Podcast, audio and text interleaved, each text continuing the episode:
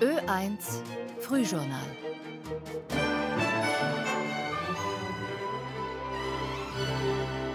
Mittwoch, der 28. Februar. Guten Morgen im Studio Uta Bergmann. Und das sind einige der Themen. Die Sozialpartner äußern sich positiv zur geplanten Wohnbauoffensive der Regierung. Österreich hilft den Menschen in Gaza mit 10 Millionen Euro. Trump und Biden gewinnen jeweils die Vorwahlen zur Präsidentschaftskandidatur in Michigan. Und Apple stoppt den Bau von Elektroautos. Zuerst jedoch zum Wetter. Verena Schöpfer. Es bleibt deutlich zu mild für Ende Februar. Dazu gibt es heute zwar doch ein paar Chancen auf Sonne, Sahara-Staub kann dann aber den freundlichen Eindruck trüben. In den Landeshauptstädten ist es durchwegs trüb durch Wolken oder Nebel.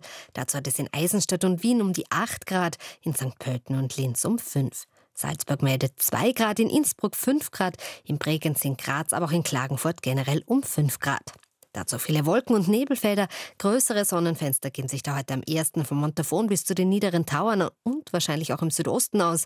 Sahara-Staub in großer Höhe kann dann allerdings den Himmel milchig weiß färben. Nur vereinzelt wird es leicht regnen, etwa in Osttirol oder Oberkärnten. Ein paar Schneeflocken fallen dabei oberhalb von 1300 bis 1700 Meter. Die Temperaturen die steigen meist auf 7 bis 14 Grad, in der südlichen Steiermark und im Burgenland gehen sich bis zu 17 aus. Morgen am Donnerstag dann von Vorarlberg bis ins westliche Niederösterreich mehr Sonne, sonst nur zeitweise sonnig, mit heiß lebhaftem Südostwind aber etwas milder. 20.000 neue Wohneinheiten sollen entstehen, 5.000 bestehende saniert werden. Das ist im Kernpunkt die neue Wohnbauoffensive, die die Regierung gestern präsentiert hat. Eine Milliarde Euro sollen dazu in den gemeinnützigen Wohnbau fließen. Nicht enthalten in dem Paket ist ein Eigenheimbonus, wie es Gewerkschaft und Wirtschaftskammer gefordert hatten. Dennoch zeigen sich die Bausozialpartner in einer ersten Reaktion zufrieden. Max Nikols mit den Details. Es sei ein erster guter Schritt, sagt Baugewerkschafter Josef Muchic und auch Wirtschaftskammer-Generalsekretär Karl-Heinz Kopf zeigt sich grundsätzlich mit dem Wohnbaupaket zufrieden. Dass der von Ihnen ins Spiel gebrachte Eigenheimbonus dabei nicht vorkommt, nehmen beide recht gelassen. Wenn diese Überschriften eintreten und tatsächlich diese Wohneinheiten entstehen, dann äh, ist es ein Paket, das ist annehmbar.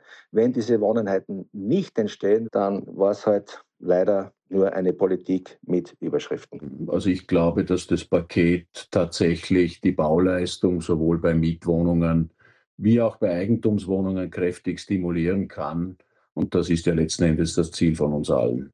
Kopf spricht sich aber erneut dafür aus, dass die Regeln für die Kreditvergabe von Banken gelockert werden. Und was sagen Experten zur milliardenschweren Wohnbauoffensive der Regierung? Im Morgenjournal um sieben ist dazu Holger Bodin zu Gast, der Direktor des Instituts für höhere Studien.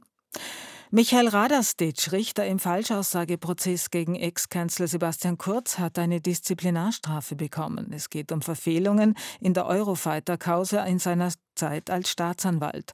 Das berichtet der Kurier. Die Strafe wurde bereits im Mai 2023 verhängt, gestern aber erst veröffentlicht. Dafür gibt es allerdings einen nachvollziehbaren Grund, wie Niklas Lercher berichtet. In seiner Zeit als Staatsanwalt war Michael Radastic auch für die Eurofighter-Ermittlungen zuständig. In dieser Causa hat ihn das Oberlandesgericht Graz zu einer Disziplinarstrafe verurteilt, und zwar schon im Mai des vergangenen Jahres. Im Rechtsinformationssystem ist das aber erst am Montag veröffentlicht worden, wenige Tage nach dem Urteil gegen Ex-Kanzler Sebastian Kurz wegen Falschaussage. Das berichtet der Kurier. Der Grund für die Verzögerung ist laut Radastic, sowohl er als auch die Ankläger hätten Rechtsmittel eingelegt. Das Urteil sei deshalb erst im Dezember rechtskräftig geworden.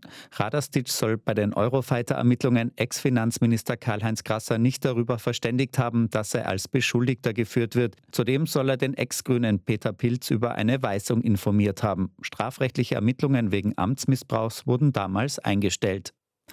Finanzhilfe aus Österreich gibt es für die Menschen in Gaza. Mit 10 Millionen Euro will die Regierung die notleidende Bevölkerung in dem umkämpften Küstenstreifen unterstützen. Das hat Außenminister Alexander Schallenberg zu Beginn seiner mehrtägigen Nahostmission gestern in Israel bekannt gegeben.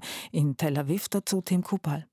Zwei Themen stehen für Außenminister Alexander Schallenberg, ÖVP, im Zentrum seiner Nahostreise. Wir wollen die Geiseln rausbringen aus den Gazastreifen und humanitäre Hilfe reinbringen. Vor Ort Hilfe im Gazastreifen, auch aus Österreich 5 Millionen Euro an das Internationale Komitee vom Roten Kreuz, 3 Millionen an das UNO-Kinderhilfswerk UNICEF, zwei weitere an die Weltgesundheitsorganisation WHO. Heute wird der Ministerrat in Wien das Geld freigeben. Die Voraussetzung, dass die Hilfe ankommt, eine Feuerpause. Schallenberg nach dem Gespräch mit seinem israelischen Amtskollegen Israel Katz. Weniger als zwei Wochen beginnt der Ramadan. Wir haben ein sich schließendes Zeitfenster. Von der israelischen Seite habe ich auf jeden Fall heute gehört, dass die grundsätzliche Bereitschaft da ist zu so einem Deal. Die Reise des Außenministers führt am Nachmittag weiter zur Palästinenserregierung nach Ramallah ins Westjordanland, am Abend in die jordanische Hauptstadt Amman. In der Nacht geht es weiter in den Libanon.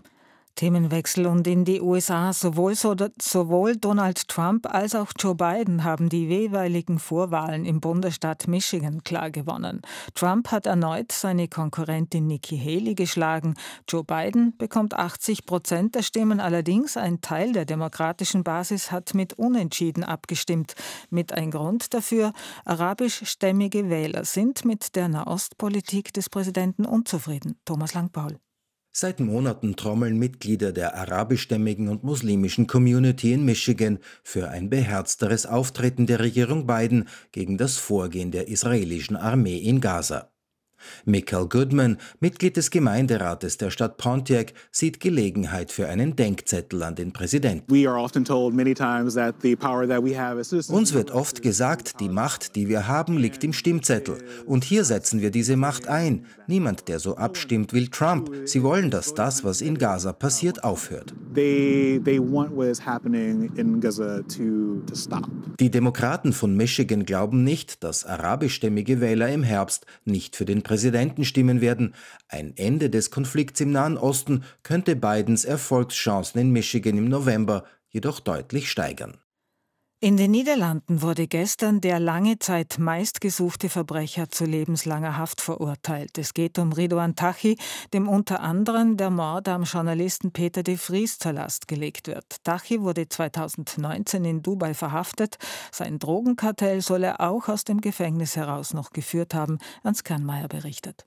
Fast sechs Jahre hat der Prozess gegen den Mafiaboss Ridouan Tachi und 16 weitere Angeklagte gedauert. Das Urteil gegen Tachi spricht gestern ein aus Sicherheitsgründen anonym auftretender Richter. Er war der. Er unumstrittene Chef der Organisation. Er hat bestimmt, wer ermordet wird und hat niemanden verschont. Er. Sechs Morde und mehrere versuchte Morde wurden den Angeklagten zur Last gelegt. Die Verurteilung hatte erst ein Kronzeuge Aufträge aus der von Tachi geführten sogenannten Marokkaner-Mafia möglich gemacht. Der Bruder des Kronzeugen, sein Anwalt und der Journalist Peter de Vries, dem sich der Zeuge anvertraut hatte, wurden ermordet, als Tachi längst in einem Sicherheitsgefängnis saß. Der US-Konzern Apple stoppt die Entwicklung seines Elektroautos. Das berichten mehrere Medien. 2000 Mitarbeiter sollen von dem Stopp betroffen sein, die sich nun anderen Projekten widmen sollen, wie Volker Obermeier berichtet. Noch im Vorjahr hat Apple die Tests mit dem Elektrowagen verdreifacht. Das belegen Daten der Behörden in Kalifornien, die über Versuche mit selbstfahrenden Autos informiert werden müssen. Warum nun der Stopp erfolgt, wollte die Firmenleitung nicht kommentieren. Experten vermuten mangelnde Fortschritte bei der Software. Auch hat sich der Ausblick für den Elektroautoabsatz eingetrübt, vor allem in Apples Heimatmarkt USA. Hinzu kommt, dass sich der Konzern verstärkt auf den Bereich künstlicher Intelligenz konzentrieren will, um mit Microsoft sowie Google konkurrieren zu können. Ein Großteil der Mitarbeiter der Autosparte soll in den KI-Bereich wechseln. Apple hat zehn Jahre lang das selbstfahrende E-Auto entwickelt, kosten so Analysten umgerechnet mehr als 15 Milliarden Euro. Nach den homophoben Entgleisungen gegenüber dem Derby-Gegner Austria kommt der SK Rapid immer mehr in Bedrängnis. Zwei Funktionäre und fünf Spieler sind jetzt von der Fußball-Bundesliga angezeigt worden. In einer Woche wird der Verhandlungstermin festgelegt. Michael Kasper. Bei den Tatbeständen Ehrenverletzung und Diskriminierung geht der Strafrahmen der Bundesliga von Geldbußen über Sperren bis hin zu abgezogenen Punkten. Auch der ÖFB behält sich weitere Schritte vor, weil ja mit Burgstaller, Grül und Hedel auch drei ÖFB-Teamspieler dabei sind.